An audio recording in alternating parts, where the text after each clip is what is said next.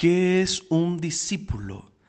La palabra discípulo en griego es matetes, que significa uno que aprende instrucción de otro. Y tenemos algunas escrituras claves. No las vamos a leer, pero me gustaría compartirlas con ustedes, que las apunten y las lean eh, de tarea. Primera de Pedro, capítulo 2, versículo 21. Juan, capítulo 8, versículo 31 y 32. Segunda carta a Timoteo, capítulo 2, versículo 2. Lucas, capítulo 6, versículo 40. Colosenses 3, 17 y primera carta de Juan, capítulo 2, versículo 6. Así es, un discípulo es uno que aprende instrucción de otro se usaba en el mundo secular griego para el aprendizaje de un artesano, es decir, un discípulo no era solamente un alumno, fíjese bien, era uno que era adherido, se unía a su maestro. Es por eso que se habla de ellos, es decir, de los discípulos, como imitadores de sus maestros. Y todo cristiano es llamado a ser discípulo de Jesús. Esto significa que debemos de seguir a Jesús y poner las declaraciones de Jesús primero en nuestra vida antes que las nuestras, antes que las de otras personas. Primero las declaraciones, la palabra de Jesús como prioridad en nuestra vida. No importa lo que nos cueste, no importa el precio. Debemos de ser imitadores de nuestro Maestro, que es el Señor Jesucristo. Así es que un discípulo cristiano es una persona que está determinada a seguir a Jesús con el deseo de aprender de Él y vivir según el ejemplo de Cristo. Qué preciosa definición de lo que es un discípulo. Y vamos viendo algunos principios básicos del discipulado.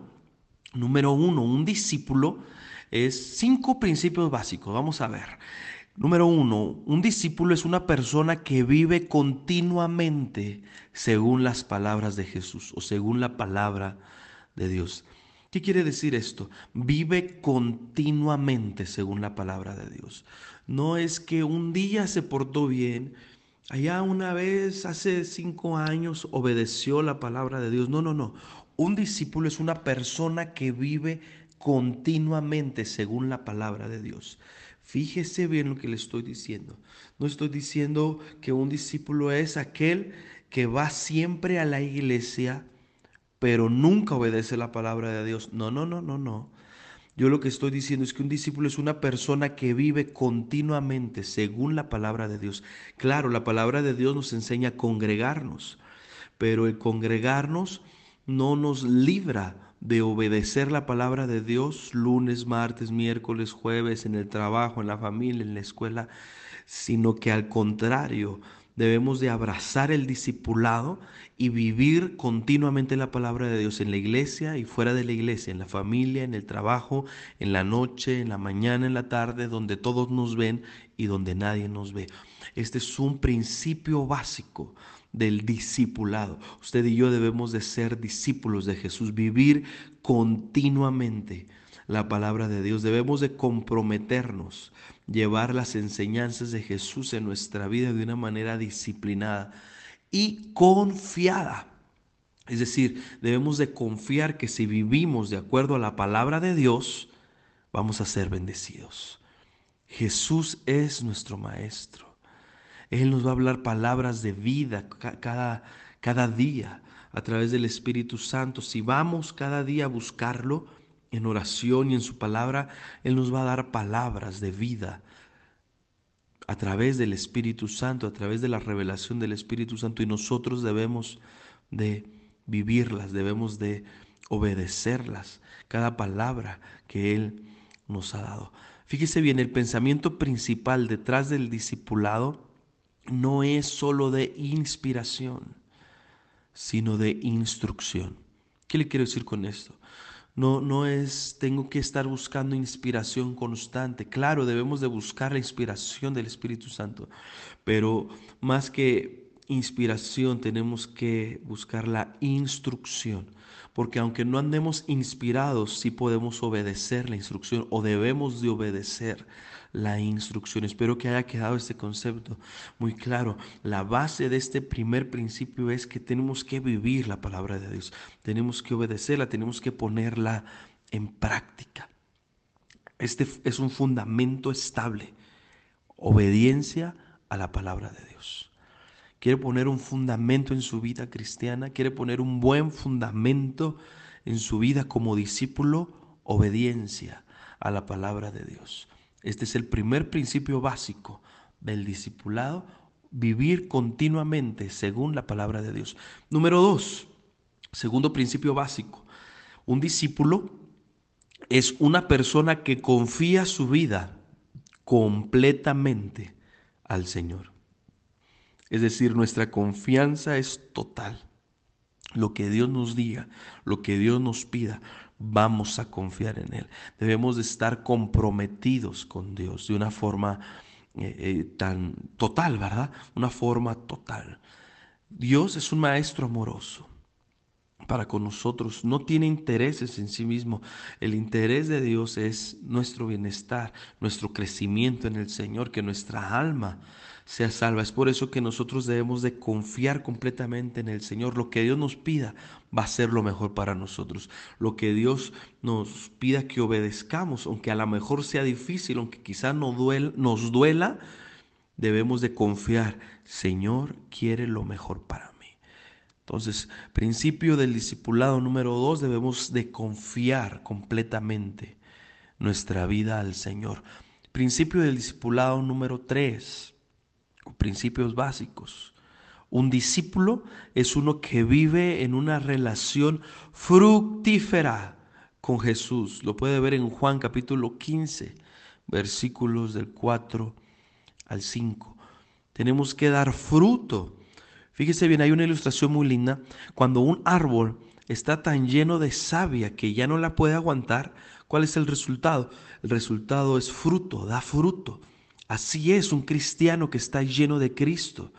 Los otros lo ven, los otros lo oyen y entonces son renacidos espiritualmente en el reino de Dios.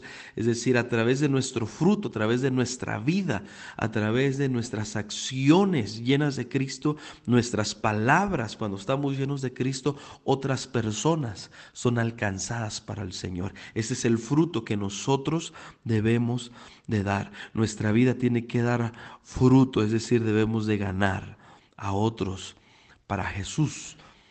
Cuarto principio básico del discipulado es el siguiente. Un discípulo es uno que está comprometido, fíjese bien, con un amor incondicional y de sacrificio por otros. Lo puede ver en Juan capítulo 13, versículos 34 y 35. Es decir, un amor incondicional, un amor sacrificado por otros. Este amor la Biblia le llama amor ágape. Es un amor desinteresado, es un amor que no busca ganancia propia, es un amor que no, no, no busca ver qué voy a sacar de provecho para entonces actuar, para entonces ayudar. No, no, no, no, no. Es el amor ágape, amor sin interés, amor desinteresado, amor completo. Es el amor de Dios, un amor incondicional, un amor de sacrificio hacia los demás. Así es como nosotros debemos de de desarrollarnos con esta clase de amor. Y principio básico número 5 del discipulado es el siguiente. Un discípulo es uno que está dedicado al cumplimiento de la comisión de Cristo. Donde vemos la gran comisión, la vemos en Mateo capítulo 28, versículos 18, 19 y 20. Y el Señor nos enseña que debemos de ir a todo el mundo. ¿Qué es todo el mundo? África, India, Japón, sí es cierto, pero también todo el mundo es la colonia donde nosotros vivimos, el barrio donde nos desenvolvemos, todo el mundo, también ahí entra eh, los vecinos que tenemos, nuestros jefes, nuestros compañeros de trabajo, nuestra familia, también están dentro de todo el mundo y nosotros tenemos que ir a ellos. Recuerde, tenemos que ser misioneros dentro de la ciudad. Tenemos que ir por aquellos que no conocen de Jesús en nuestra ciudad porque nuestra ciudad también es parte de todo el mundo y tenemos que ir a ser discípulos. Fíjese bien, tenemos que ganar discípulos, no solo con convertidos. No solo tenemos que que llevar eh, creyentes delante de Dios, sino hacerlos discípulos, hacerlos personas que sigan la vida de Jesús, que sigan estos pasos que nosotros estamos aprendiendo hoy, enseñarles a otras personas todo lo que Dios nos ha enseñado a nosotros. Es decir, Dios nos manda a ir y a ser discípulos, no solo creyentes, sino discípulos, porque un discípulo siempre va a seguir a su maestro. Fíjese nomás qué lindo. Cinco principios básicos del discipulado. Y me gustaría repetirlo solamente brevemente. Número uno, un discípulo es una persona que vive continuamente según la palabra de Dios. Número dos, un discípulo es una persona que confía su vida completamente al Señor. Número tres, un discípulo es uno que vive una relación fructífera con Jesús. Principio básico número cuatro del discipulado, un discípulo es uno que está comprometido con un amor incondicional y de sacrificio por otros. Y número cinco, un discípulo es uno que está dedicado al cumplimiento de la gran comisión, es decir, de, eh, comprometido, dedicado a ganar otros discípulos, a hacer de otros discípulos de Jesús, no solo creyentes, no solo que asistan a una reunión, sino hacerlos discípulos del Señor Jesucristo. Y un discípulo es una persona muy privilegiada. Y le voy a decir algunos privilegios, algunas bendiciones de ser discípulos del Señor.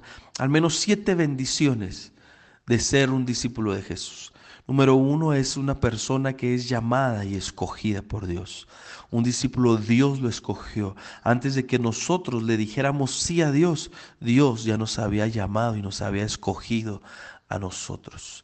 ¿Dónde dice eso? Efesios capítulo 1, versículo 4 y 5.